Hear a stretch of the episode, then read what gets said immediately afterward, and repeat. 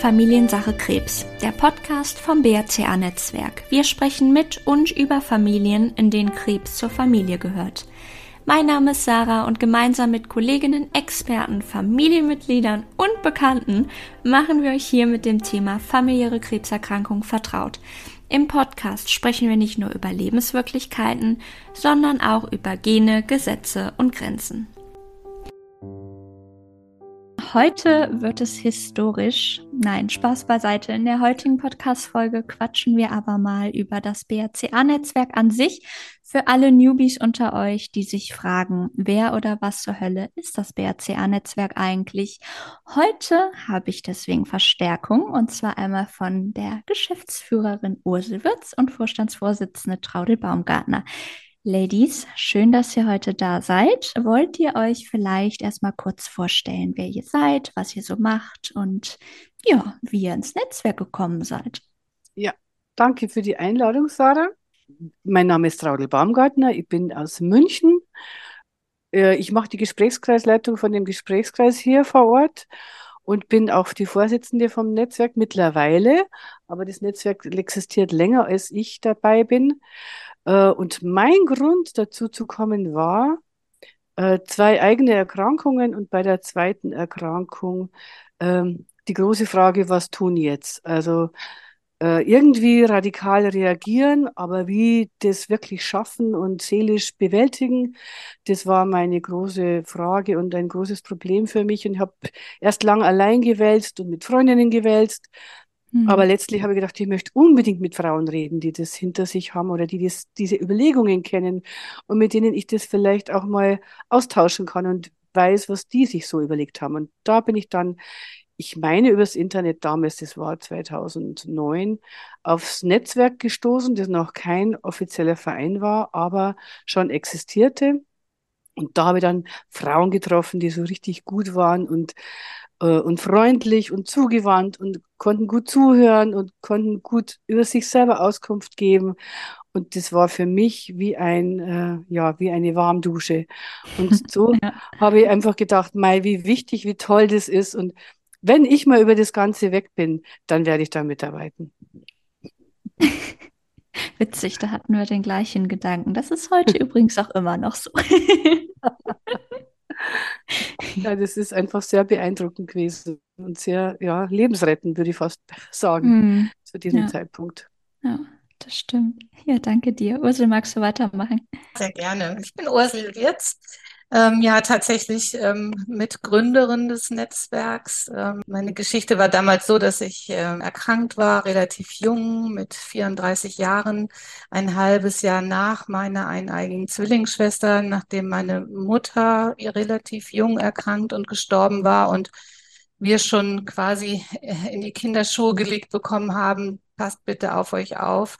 Da muss irgendwas in der Familie sein, denn nicht nur meine Mutter war erkrankt, auch die Schwester meiner Mutter, die dann auch relativ schnell an Brustkrebs gestorben ist. Und ähm, wir waren schon so ein bisschen in Achtungsstellung. Vielleicht ist das ja was, was auch uns auch irgendwann treffen kann. So war es dann auch. Vielleicht nicht ganz, ganz, ganz, ganz überraschend, aber trotzdem haben wir nicht gedacht, dass es uns so jung trifft, weil meine Mutter doch schon Ende 30 war und ähm, beide die Selbsthilfe gesucht haben und mhm. damals aber nicht gefunden haben. Ähm, wir haben auch viel recherchiert, aber es gab tatsächlich keine ausgesprochene Selbsthilfe einmal für junge Menschen, für junge Brustkrebsfrauen in dem Fall und auch nicht für Menschen mit erblichen Krebserkrankungen. Hm. Und ähm, waren damals auch, so wie heute, ja auch die Betroffenen sehr engmaschig ähm, in der Kontrolle. Damals ähm, in Bonn, später in Köln in der Uniklinik und die Ärztinnen dort uns wirklich über Jahre motiviert haben, lasst uns was für die Selbsthilfe machen. Und das war im Prinzip der Anschub, wirklich die Beharrlichkeit der Ärztinnen aus dem Zentrum und ähm, unsere Suche nach der Selbsthilfe, sodass wir gesagt haben, okay, wir fangen jetzt mal ganz vorsichtig an und mhm. gucken, was wir machen können. Unser großes Glück war damals, dass auch die Deutsche Krebshilfe von Anfang an gesagt hat, das ist wichtig, wir brauchen diese Selbsthilfe für junge Menschen und für die erblichen Krebserkrankungen und die uns von Anfang an auch finanziell gefördert haben. Das war wirklich ähm, für uns eine große Starthilfe. Mhm.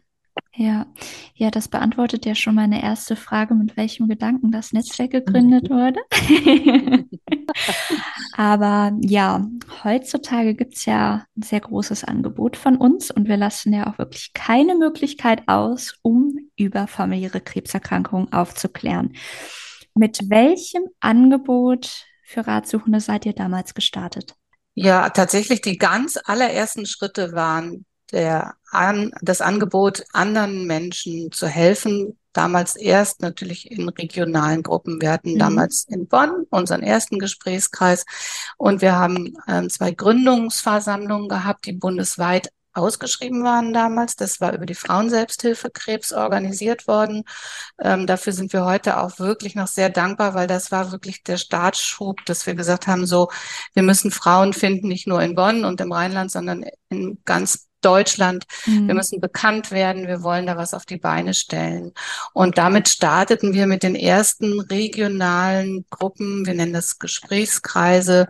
Ist wirklich in den ersten Jahren ganz toll gewachsen, weil immer mehr Frauen uns gefunden mhm. haben und gesagt haben, wir wollen mitmachen. Wir spielen bei euch mit in eurer Liga. Und das ist auch noch heute so. Und das ist wirklich ähm, ganz faszinierend. Und über diese regionalen Gruppen ist es dann unglaublich schnell gewachsen. Mhm. Äh, vielleicht Traudel nochmal aus Ihrer Sicht damals, ne, das Wachsen des Netzwerks, das ist wirklich rasant gegangen. Ja, das stimmt. Und das war natürlich, das Internet ist eine nicht zu unterschätzende Hilfe bei sowas natürlich. Man wird gefunden. Mhm. Sobald gesucht wird, BRCA, tauchen wir ziemlich schnell auf. Das war schon sehr schnell so. Da gab es eben nicht vieles, was sonst noch angeboten war. Und ich glaube auch, dass wir, die Kliniken haben auch auf uns hingewiesen. Das war auch ein wichtiger Punkt, dass die gesagt haben, wenn sie mal mit anderen Frauen reden wollen, die sowas schon erlebt haben, dann gibt es das Netzwerk. Und äh, dass wir dann feste Ansprechpartnerinnen äh, waren, das ist natürlich auch sehr hilfreich, dass man gleich einen Namen und womöglich noch ein Gesicht dazu und eine Telefonnummer und eine E-Mail-Adresse hatte, wo man dann ganz niedrigschwellig hinschreiben konnte oder anrufen konnte. Und so, und so wie uns, wie wir das beschrieben haben, ging es ja auch vielen, glaube ich. Ja. Also alle, die heute mehr oder weniger aktiv dabei sind, die haben das auch am eigenen Leib erlebt oder an der eigenen Seele, kann man auch sagen, äh, wie gut es tut, wenn man, wenn man so Informationen kriegen kann und wenn man einfach mit, mit Menschen reden kann, die, die anders reagieren vielleicht als Freunde oder Verwandte oder Partner, Partnerinnen. Das stimmt, ja. Weil die sind halt oft besorgt, haben selber Angst oder erschrecken sehr. Und für uns so schrecklich es auch ist, aber für uns ist das irgendwie vertrauter. Mhm. Und so können wir das Ganze anders angehen. Und bei uns muss man dann nicht so, ähm, so vorsichtig sein. Man kann seine Bedenken gut äußern und man kann, man kriegt auch keine Bedenken oder keine Ängste ausgeredet in dem Sinn, sondern man versucht, mit denen gut umzugehen. Mhm. Und das ist das Wichtigste, weil Ausreden äh, ist eigentlich in der Regel nicht möglich. Ja, ich finde auch gerade so eine andere Sichtweise nochmal auf das Thema zu bekommen. Ne? Also ich hatte mich gestern zum Beispiel äh, mit einer Frau auch getroffen, die erste, die mich aus München-Gladbach dann angeschrieben hat. Und dann hat sich das angeboten, dass wir uns dann doch mal auf einen Kaffee getroffen haben. Und das hat ihr auch unterm Strich total geholfen, ne? weil sie einfach nochmal so eine komplett andere Sichtweise, so ein bisschen raus aus ihrer Bubble, nochmal bekommen hat und ja, jetzt nochmal mit einem anderen Blick auch ihre Entscheidung irgendwie treffen kann. Ne? Das genau. ist und einfach wertvoll. Auch wenn die anderen ganz andere Entscheidungen treffen als man selbst. Allein mhm. an dem, wie die überlegen, kann man viel besser schärfen, was man mag oder nicht mag. Also ja. auch das, was mir nicht gefällt, kann ich dann viel deutlicher in mir feststellen. Und das mhm. ist auch eine mhm. große Entscheidungshilfe. Mhm. Ja, mhm. das stimmt. Und auch das Herangehen bei uns, dass wir nicht sagen, du musst dieses oder jenes machen, sondern äh, es gibt die und die Möglichkeiten. Ich habe die gewählt aus den und den Gründen und die andere XY hat das gewählt aus den, aus jenen Gründen und wieder eine andere spricht von sich. Und ja. so kann man langsam so nach und nach äh, merken, ja, also so und so äh, abwägend passt jetzt das oder das am besten für mich und anderes mache ich dann mhm. eben mhm. vorerst mal nicht. Entscheidungsfindung, großes ja. Thema, ja. ja. Aber was so in den Anfangsphasen, ich war nochmal gerade in meinen Gedanken zurückgegangen in das Jahr 2008 bis 10 zur Vereinsgründungsphase. Was wir tatsächlich auch ins Leben gerufen haben mit den Konsortialzentren zusammen waren die Patiententage und unsere Symposien. Ja. Das ist nämlich wirklich ein ganz großer Faktor gewesen. Erstmal natürlich auch, um uns bekannter zu machen. Aber ich denke zurück, wir hatten das erste Symposium zum familiären Brust- und Eierstockkrebs. Ich glaube, es war in Deutschland das allererste in Köln mit 800 Teilnehmerinnen. Wow. Das war wirklich eine unglaubliche Herausforderung, sowohl logistisch, organisatorisch, aber natürlich, wir standen damals ja ganz jung, auf einmal vor 800 Menschen mhm. und sollten sprechen, was, was uns bewegt und was das Netzwerk ausmacht und was wir überhaupt mit diesem ganzen äh, Konstrukt bewirken wollen. Das waren damals unglaublich spannende Sachen. Ne? Und mittlerweile ähm, gibt es nahezu an allen Zentren Patienteninformationstage also die Pandemie mhm. hat dann natürlich so ein bisschen das zurückgefahren, aber jetzt lebt es Gott sei Dank wieder auf. Kommt zurück, ja. Und letztendlich, glaube ich, sind diese Veranstaltungen auch durch uns initiiert worden und heute werden eigentlich alle von uns auch begleitet und mitorganisiert. Ähm, also das, hm, genau, also immer noch zu sagen, viel Öffentlichkeitsaufklärung zu machen, auch mit diesen Symposien. Mhm. Und die sind nicht immer nur für Patienten, also die sind sowieso auch für alle Menschen, die sich in der Thematik informieren möchten. Mhm. Aber wir merken es auch durchaus viele Ärztinnen und Ärzte, ähm, da ihr Wissen auch sich rausholen können. Genau. Und auch bei den, bei den Kongressen der Fachgesellschaften ist es jetzt ein wirklich integriertes Thema.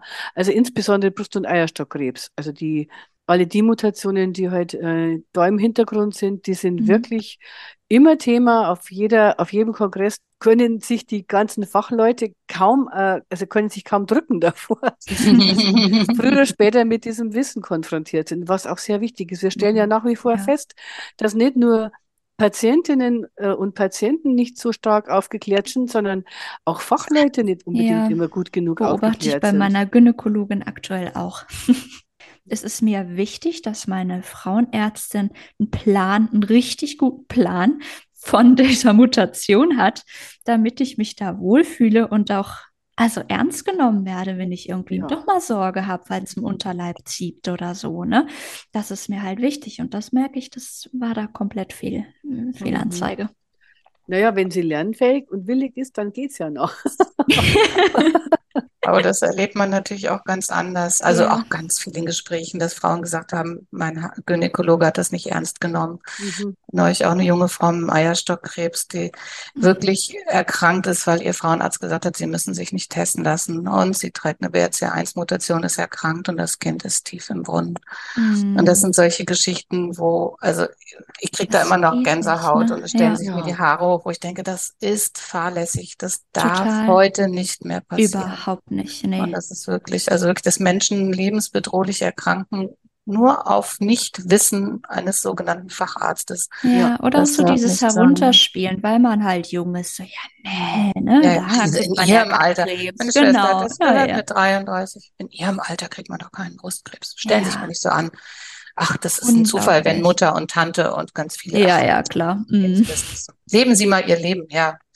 Super. Ja, Toll. Also der Gipfel war ja immer, dass, dass welche gesagt haben, also GynäkologInnen, dass Männer die Mutation nicht übertragen könnten. Da, wo ich dann auch denke, auch eine interessante Bullshit-Bingo. Auf, wel auf welchem Chromosom sitzt die Mutation? Nicht auf ja. Geschlechts.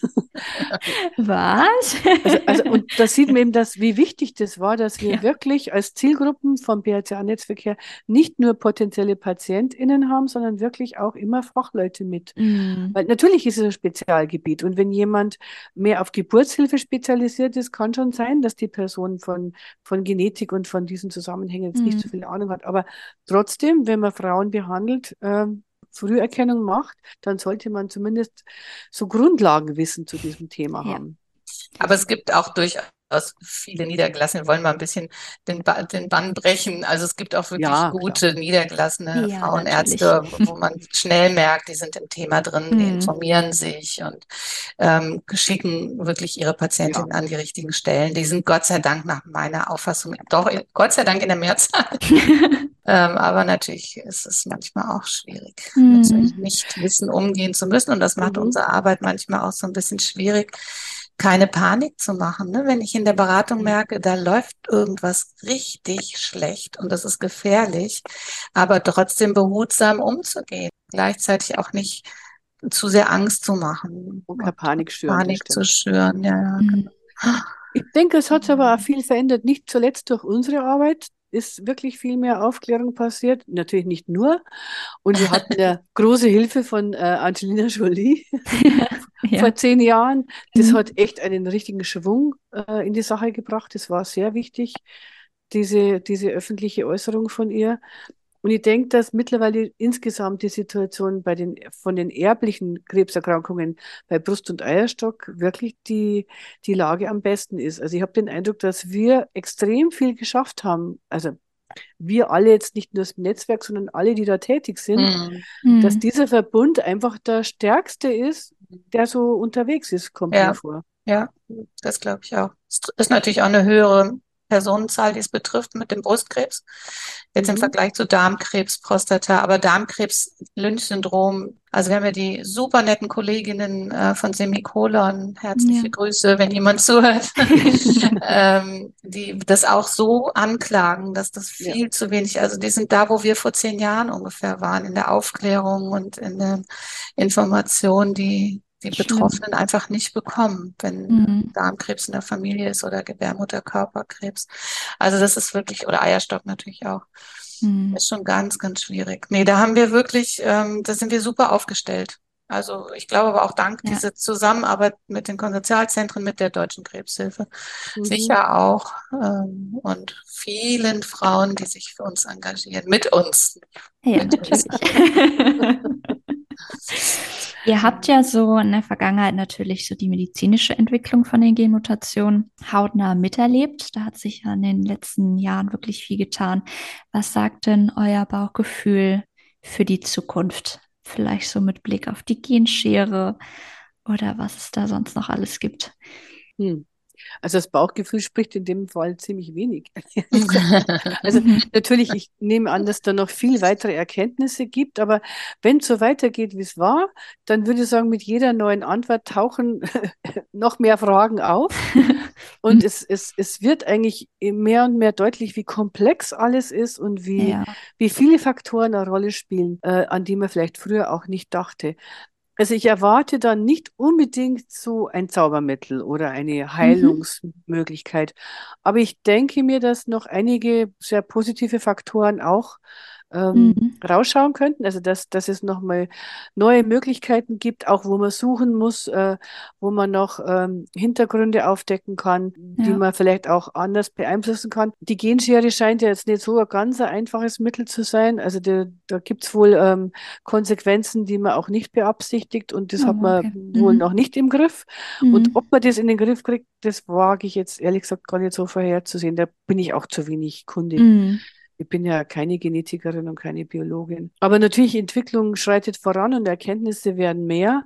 Aber wie gesagt, mit jeder Erkenntnis ein paar neue Fragen. Aber insgesamt erhoffe ich oder erwarte ich mir, dass es auch auf den anderen Gebieten der erblichen Krebserkrankungen viele Fortschritte gibt, dass es auch viel Aufklärung gibt und das kann man leisten.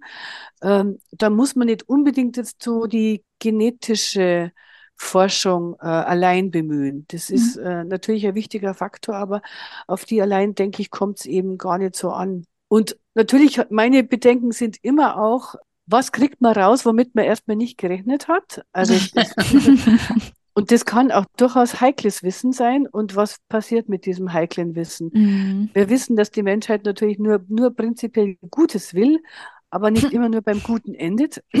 Ja. Also, da gilt es, finde ich, schon auch, dass man Gefahren abwägt und Nutzen und Gefahren immer zusammen abwägt Mhm. und schaut, in welchem Verhältnis steht es und wie müsste eine Entwicklung auch begleitet werden, auch Mhm. ethisch begleitet werden, Ethik, ne? da, Mhm. genau, damit sie uns nicht ähm, in den Rücken fällt oder äh, sonst wohin fällt, auf die Füße oder Mhm. ja, was immer Mhm. da fallen kann.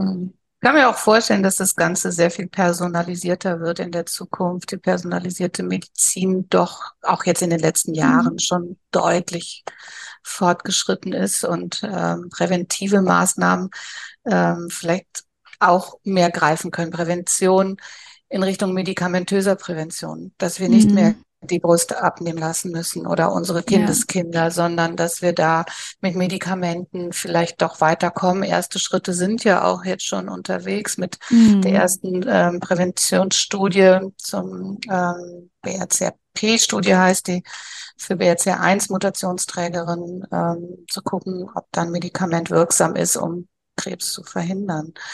Ähm, das wäre natürlich wirklich eine tolle Zukunftsmusik, ja. dass es ein Medikament gibt, möglichst nebenwirkungsarm, nicht frei, das wird wohl nicht schlimmer als die Pille, kann es ja fast nicht werden.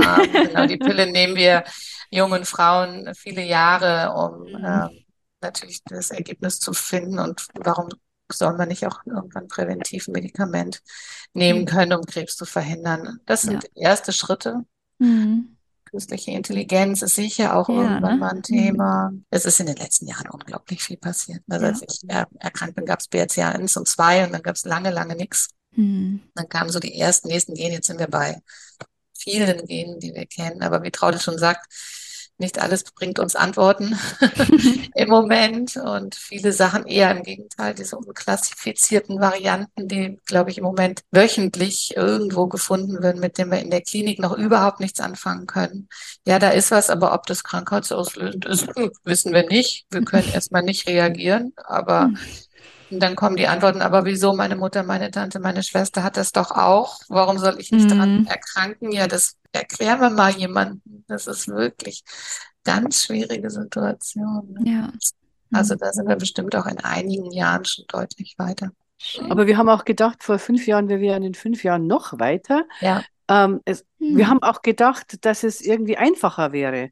Aber es ist, es stellt sich eben als sehr komplex raus. Zum Beispiel eben diese äh, Polygenet, dieser polygenetische Risikoscore, der jetzt mehr und mehr an Bedeutung kriegt, hm. weil er einfach, ähm, ja, weil, weil die Sachen nicht mehr so einfach so monokausal zu erklären sind. Das heißt ja nur, dass man dem auf der Spur ist, aber dass es doch sich ziehen wird, weil diese Kombinationen ja einfach nicht so statistisch gut erfassbar sind, wenn sie so selten auftreten. Ja. Also die Erkenntnisse, die man daraus gewinnen kann, das, das ist viel schwieriger und das zieht sich dann auch viel länger. Also deswegen sage ich ja, auf der Ebene sollte man natürlich weitermachen, unbedingt. Aber es, mhm. es reicht nicht aus, nur auf dieser Ebene zu, mhm. die Hoffnungen mhm. draufzusetzen. Nein, da muss mehr passieren, ganz bestimmt. Und gucken wir die große Gruppe an der nicht informativ getesteten Familien. Ja. Haben wir nach wie vor, die wächst ja, je mehr Testungen laufen. Also inzwischen ist es ja so, wenn man sich vorstellt, 100 Prozent der Hochrisikofamilien, da finden wir ungefähr in 65, 70 Prozent keine genetische Veränderung. Mhm. Und das sind Familien, wo es sicherlich Veränderungen gibt wo auch immer die liegen. Und das ist auch eine sehr unbefriedigende Situation, an der hat sich überhaupt nichts getan in den letzten zehn Jahren. Wahnsinn. Mhm. mhm. Das ist wirklich, ähm, wirklich schwierig. Ne? Die Familienangehörigen können nicht entlastet werden. Man hat kaum Möglichkeiten, dem entgegenzugehen. Ganz mhm. schwierig. Und das ist also schwer, weil was macht man mit diesem Nichtwissen dann? Ja. Alles ja. untersucht und man hätte sich gern eine Klärung erhofft, selbst wenn es negativ ausgeht und man denkt, äh, na gut, ja. dann gehöre ich zu der Gruppe, aber dann wüsste man wenigstens. Ja, dann wäre eben auch handlungsfähiger. Ja, man kennt den solange, Feind. Mhm. Ja, und solange man zwischen Hoffnung und Verzweifeln hin und her pendelt, ist es seelisch auch so anstrengend. Ja. Man, man, kommt so schwer zu Entscheidungen. Die, mhm. Man kommt zu Entscheidungen, die man immer wieder umwirft, je nachdem, welche Stimmung ja. gerade überwiegt. Oder die man auch nicht treffen kann, wenn jetzt aus so einer Familie eine junge ja. Frau sagt, ich habe einfach so viel Angst, ich habe schon so viele in der Familie gesehen, die erkrankt und gestorben sind. Ich weiß nicht, ob ich die Mutation trage, aber ich gehe das Risiko für mich ein und lasse mich präventiv operieren. Das zahlt leider niemand. Mhm. Also ich habe noch nicht mal die Möglichkeit, ähm, diesen Weg zu gehen, weil ich das nicht bezahlen kann. Mhm, und weil es niemand mitträgt. Es ist ja auch nicht ganz unberechtigt. Ne? Die Wahrscheinlichkeit, dass diese Person eine Mutation X geerbt hat, liegt wie bei allen anderen bei 50 Prozent. Also ihr Risiko, dass ihr ein gesundes Organ völlig umsonst nicht, aber vergebens entfernen lässt, das liegt genau bei 50 Prozent. Das ist eine ganz schwierige Situation. Also da ist auch die ja. Zukunftsmusik wirklich bitte findet diese Gene. mhm. Oder Liebe Grüße an die Genetiker. Mhm. und, und die bewertet meine Forderung, die meisten. und bewertet sie richtig. Auch das ist nochmal so ein Punkt, weil sie, man findet ja alles Mögliche, aber dann zu bewerten, was heißt das jetzt schwer. wirklich? Das ja. ist das schwer. Weil es nicht in der Zahl auftritt und weil halt Statistik die Möglichkeit ist, wie man dann sich dieser Einschätzung nähern kann.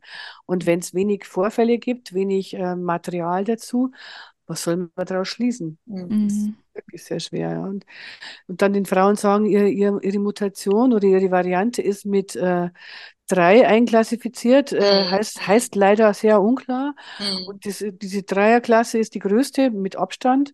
Das ist kein schönes Ergebnis, das man dann mitteilen muss. Weil nee. man abwarten und warten, bis vielleicht klarer wird. Und mhm. genau das ist nämlich auch schwer immer abzuwarten. Mhm. Oh Mann, ja, spannendes Gebiet auf jeden Fall. Mhm. Großes ja. Gebiet. Großes Gebiet, ja. Gebiet. Familiensache, große Familie. Ja, was wir halt dann immer sagen, es ist auf alle Fälle sich damit befassen, also dranbleiben, wenn man es mhm. aushält und meistens geht es einem besser dann und schauen, dass man die Früherkennung auf alle Fälle immer macht. Weil man, das ist doch auch ein Mittel, wo man weiß, das rein statistisch halt, aber tatsächlich auch gute Überlebenschancen bietet oder dass man, dass man eine gute Chance hat, lang zu leben, selbst wenn man mal erkrankt, äh, dass man dann gut geheilt werden kann. Mhm. Also wir ja. müssen ja auch wirklich uns wirklich glücklich schätzen, auch wenn sich das in dem Zusammenhang blöd anhört. Aber wir, wir haben die Möglichkeit dieser Früherkennung. Ja. Wir haben die in Deutschland mit einem, wie ich finde, ganz guten Gesundheitssystem. Natürlich ähm, krankt es immer wieder an verschiedenen Ecken, aber wir haben die Möglichkeit, mhm. diese intensivierte Früherkennung zu machen, die ja auch die meisten Frauen nach wie vor in Anspruch nehmen mhm. nach dem ähm, Nachweis einer Mutation. Also es ist ja immer noch der geringere Anteil, der sich prophylaktisch operieren lässt. Und, Und? zumindest was die Brust angeht. Eierstöcke ist ja wieder die genau. andere Seite, aber die Brustfrüherkennung mhm. ist einfach eine gute ähm, das muss man wirklich sagen. Wir hoffen, dass das vielleicht irgendwann in die Regelleistung geht für Mutationsträgerinnen, dass es nicht immer abhängig ist, in welcher Krankenkasse ich versichert bin, mhm. sondern dass genau. eine Krankenkasse nicht mehr gefragt werden muss, bitte zahl mir meine Früherkennung, damit ich überlebe. Mhm. Also das ist und auch, auch ein großes bei, Thema. Und auch bei nicht nachgewiesener Mutation, wenn rein statistisch die Wahrscheinlichkeit eine gewisse mhm. äh, Grenze überschritten hat, dass man dann auch die Möglichkeit der Früherkennung kriegt. Genau, also, die haben wir auch und das ist also, sehr Gott So dass ja. man dann nicht so abseits steht. Ja. Hat man ja. vielleicht die Möglichkeit der prophylaktischen Mastektomie nicht so leicht, mhm. aber die Früherkennung wird einem ja. doch bezahlt. Und das ist auch schon ein dickes Pfund. Ja, auf jeden Fall. Ja. Deswegen auch von unserer Seite immer der Aufruf, geht hin, Mhm. Ja, das Schwierigste ist, den Kopf in den Sand zu stecken und zu hoffen, dass nichts passiert. Das mag mal gut gehen oder mag ja. auch gut gehen. Aber wenn es nicht gut geht, dann wird man es bereuen. Insofern denke ich, ja. es besser, man nimmt den Stier bei den Hörnern und. ja, Mut machen und Hoffnung schenken sind ja insgesamt auch so zwei wichtige Dinge bei uns im Netzwerk. Aber ihr habt ja natürlich auch eure eigene Familiengeschichte und Vergangenheit zu dem Thema auch teilweise sehr traurige Vergangenheiten. Sonst wärt ihr ja auch nicht hier. Gibt es denn auch nach all den Jahren Momente, wo ihr schlucken müsst, wenn Ratsuchende im Gesprächskreis sitzen oder euch anrufen, schreiben, die halt ja vielleicht auch eine ganz ähnliche Geschichte erzählen? Oder seid ihr da mittlerweile ganz cool mit? Na, also mich berührt schon oft. Mhm. In aller, also eigentlich, auch wenn jemand sagt, ich habe so wahnsinnig Angst, obwohl ich vielleicht denke, na ja, der, die Situation ist gar nicht so übel, sieht eigentlich ganz gut aus. Aber wenn jemand sagt, ich habe äh, sehr viel Angst, dann berührt mich das trotzdem, weil ich weiß, die Angst ist nicht immer so ganz äh, vernunftsbegründet, sondern man hat die vielleicht aufgrund von anderen Faktoren, weil man Schlimmes erlebt hat oder weil man überhaupt ein ängstlicher Mensch ist oder was immer. Es gibt immer Gründe und Angst ist immer belastend und, und sehr lebensqualitätseinschränkend. Und Angst kann ja dann auch manchmal in Panikmomente übergehen, was dann wirklich sehr beängstigend oder bedrohlich auch ist für die Person. Äh, und ansonsten, also äh, ein, ein sehr heikler Punkt, und ja, mhm. da gibt es einige bei uns, das ist, wenn, wenn eine Schwester äh, verstorben ist oder schwerst krank mhm. ist, das, das geht mir noch besonders nahe, weil das meiner Schwester eben auch passiert ist und ein Teil meiner Motivation schon auch ist, hier mitzuarbeiten, nicht nur die eigene Erkrankung und die Hilfe, die ich erfahren habe, sondern die Überzeugung oder der große, große Wunsch, dass keine Frau mehr sterben muss, nur weil sie nichts weiß. Also ich habe eben die Hoffnung, dass wir so positiv mit der Sache umgehen und das auch zeigen können, ja. dass jede Frau sich dem stellen, sich oder den Mut kriegt, sich dem zu stellen und dann äh, irgendwie handelt, egal wie, Hauptsache nicht einfach nur wegschaut. Und ich bin zum Beispiel überzeugt, wenn meine Schwester gewusst hätte, was äh, der Hintergrund ist, sie hätte sofort gehandelt Mhm. und die Geschichte wäre vielleicht ganz anders ausgegangen. Und ich denke, es ist mir immer ein wichtiges Anliegen, dass, dass Ja. alle Frauen, die es betrifft, äh, und alle Männer auch, also es geht ja um andere Erkrankungen auch, dass Mhm. die einfach die Möglichkeiten, die es gibt, kennen und dann auch nutzen. Ja. Mhm. Ursel, wie ist es bei dir?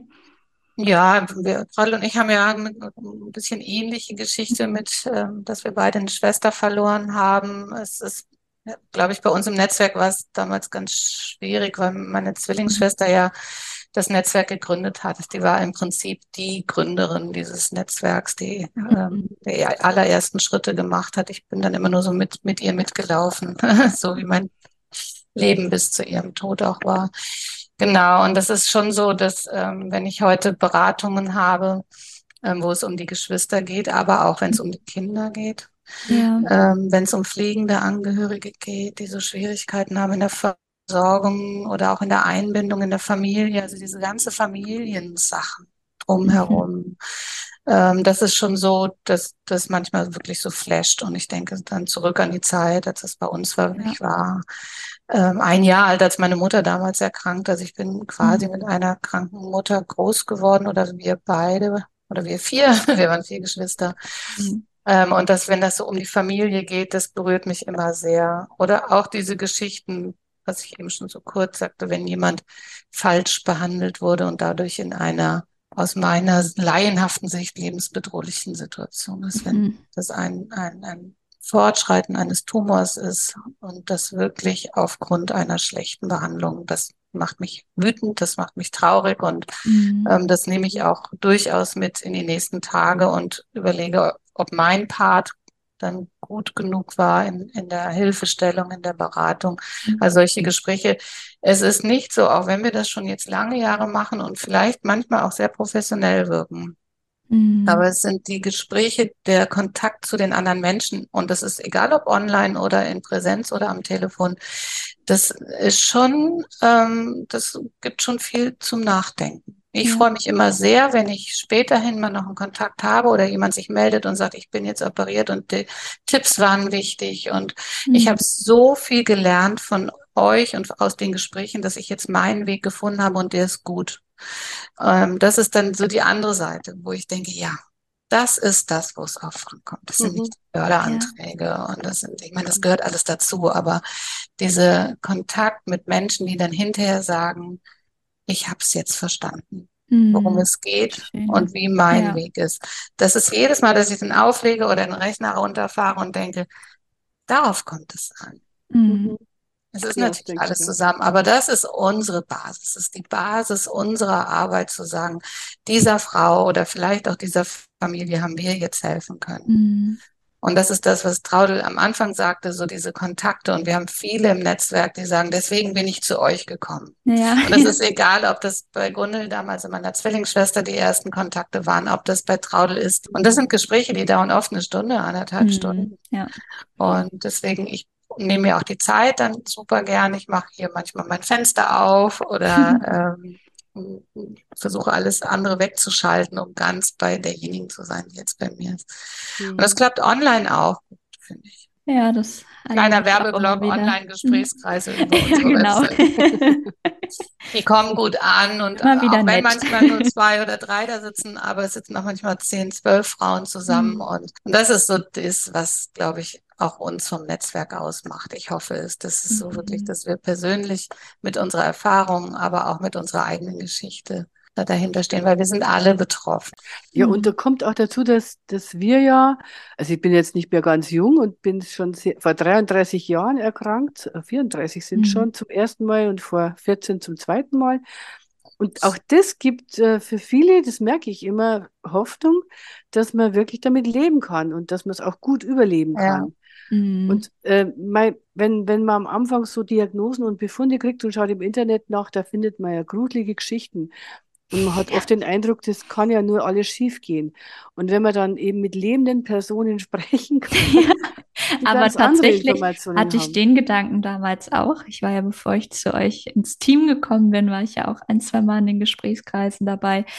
Und habe mir auch gedacht, ich meine, ich bin gesunde Betroffene, natürlich ist auch nochmal was anderes, als wenn es eine erkrankte Betroffene ist.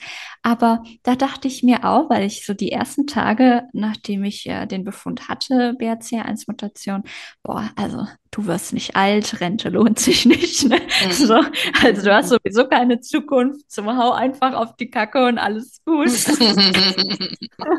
und das war dann tatsächlich auch schön als ich euch dann so kennengelernt habe, den man so dachte, nee, das ist halt totaler mhm. Quatsch gewesen, so die ersten mhm. Gedanken, mhm. die man das so hat. ja. Rente ist doch noch drin. Aber es ist natürlich immer so, wir sind so dankbar, Sarah, dass du auch zu uns gekommen bist in deinem jungen Alter und dass du diesen Podcast jetzt startest. Also ja. es ist schon wirklich, wir brauchen die jungen Frauen. Wir sind ja. älter natürlich. Ähm, ich kann darüber berichten, wie sich ein 20 Jahre alte Eigengewebsrekonstruktion anfühlt und was es mhm. heißt. Und dass so, sowas nach 20 Jahren auch noch gut aussieht. Das sind natürlich tolle Erfahrungswerte, die wir weitergeben. Aber wir haben viele Themen, da müsst mhm. ihr Jungen jetzt ran. Mhm. Das sind, wir haben vielleicht so jetzt die Basis ganz gut geschaffen und deswegen auch hier nochmal, also wer sich bei uns engagieren genau. möchte, es ist jeder, jede, jeder herzlichst willkommen und wir unterstützen bei allem. Was ist wirklich ganz nett hier, kann ich bestätigen, als junger Mensch. ja, du bist aber auch wirklich super schnell gestartet und hast gesagt, ich mache das mit dem Podcast. Ich habe da Lust das ging so. echt schnell, ne? Ich ja, das seit ist super anderthalb cool. Jahren, glaube ich, jetzt ja. dabei. Geht so ja. in die anderthalb Jahre, ne?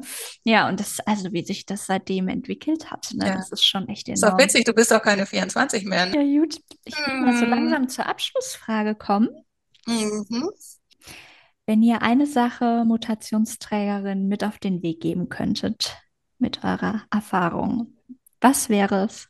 Wie ich vorher schon gesagt habe, das Schlimmste wäre, sich nicht zu kümmern, sondern ich glaube, dass es eben sehr gut tut. Und auch wenn es am Anfang vielleicht ähm, man nicht möchte, man möchte es nicht wahrhaben vielleicht, aber mhm. es tut gut, wenn man sich damit befasst und merkt, ah ja, es ist handhabbar. Es ist am Anfang wie ein riesiger Berg, den, den, man nicht sich vorstellen kann zu überwinden. Und dann merkt man, nein, der, der Berg, den kann man durchaus besteigen und er, ist, er wird auch kleiner dann. Und man merkt, mhm. welche Möglichkeiten man hat und es ist dann handhabbar. Und das, glaube ich, ist erstens ähm, eine gute Perspektive, um gesund zu bleiben mhm. oder, oder wenn krank zu werden, dann gut heilbar zu bleiben. Und es ist, ähm, ich glaube, dass es gut ist für die Persönlichkeitsentwicklung, dass man sich mit sich selber auseinandersetzt und mhm. mit seinen Tiefen und Untiefen auch. Das stimmt, ja, definitiv habe ich auch die letzten zwei Jahre beobachtet bei mir. Ist jetzt nicht der leichteste Weg, aber, nee. aber letztlich ein lohnenswerter, würde ich sagen. Auf jeden Fall, einfach sich zu trauen, ne? wenn man genug Informationen hat, die Entscheidung zu treffen dann auch. Ne? Mhm. Oder mhm. sich testen zu lassen für die, die mhm. noch ganz am Anfang der Reise mhm. stehen. Genau, ja. Weil diese Vogelstrauß-Technik ist in dieser Thematik. Ich weiß nicht, ob ich so krass sagen darf, aber einfach die falsche. Und wenn, wenn man dann erkannt, also es gibt immer das Recht auf Nichtwissen. Das sollen wir auch, wollen wir auch immer ganz mhm. auf die gleiche Ebene stellen. Wenn jemand sagt, ich möchte es nicht wissen, ist das natürlich zu akzeptieren. Mhm. Dann muss man aber auch sich bewusst machen, dass wenn man erkrankt, äh, dann auch mit diesen Konsequenzen leben muss. Und ja. ich kann nur sagen, wenn man einmal eine Krebserkrankung hatte, die bleibt. Und ja. auch wenn man denkt, ich weiß nicht, was ich tun soll, ich weiß es nicht. Wie gesagt, das drüber reden, also vielen ja. Menschen hilft es drüber reden und von mhm. anderen hören, wie die das sehen und dann eben so langsam rausfieseln, was der eigene Weg ist. Das glaube ich, mhm. also die, meine Überzeugung ist, das geht, weil ich es selber erlebt habe. Mhm. Ich halte es nicht aus, ich möchte es nicht wahrhaben. Mhm. Aber es geht dann doch. Das und die Menschen, mhm. die Menschen, die es überwunden haben, die können auch wieder lachen und sind lustig. Und wir haben ja viel Spaß im Netzwerk. Selbsthilfe ist so ein trauriger Haufen, aber das kann man von uns ja wirklich nicht. Gar nicht. Überhaupt nicht, ganz im Gegenteil. Mhm. Nein, man, man, kann eigentlich auch wieder ganz anders lustig sein, finde ich, weil man ja eigentlich ja. Ähm, wieder näher an sich selber dran ist und dann nichts überspielen oder übertünchen muss, sondern wirklich eben ehrlich mit sich und, mhm, genau. ja, und im Umgang mit anderen sein kann. Das hilft ja, ja. sehr. Mhm. Ja, das stimmt. Ja. So sich stehen kann. Ne? Ja. Mhm. ja, super. Ich danke euch ganz herzlich.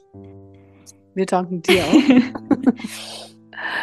genau, und äh, ja, Schön, dass ihr heute dabei wart. Wir freuen uns natürlich immer über Themenwünsche und andere Anregungen. Gleichzeitig wissen wir, wie komplex unsere Themen sind und man manche Sachen erst einmal einen Moment sacken lassen muss, bevor vielleicht doch noch neue Fragen aufkommen, die wir hier bislang für euch nicht beantwortet haben. Wir haben für eure Fragen, Ängste und Sorgen immer ein offenes Ohr. Ihr könnt uns gerne per Mail an podcast.brca-netzwerk.de schreiben.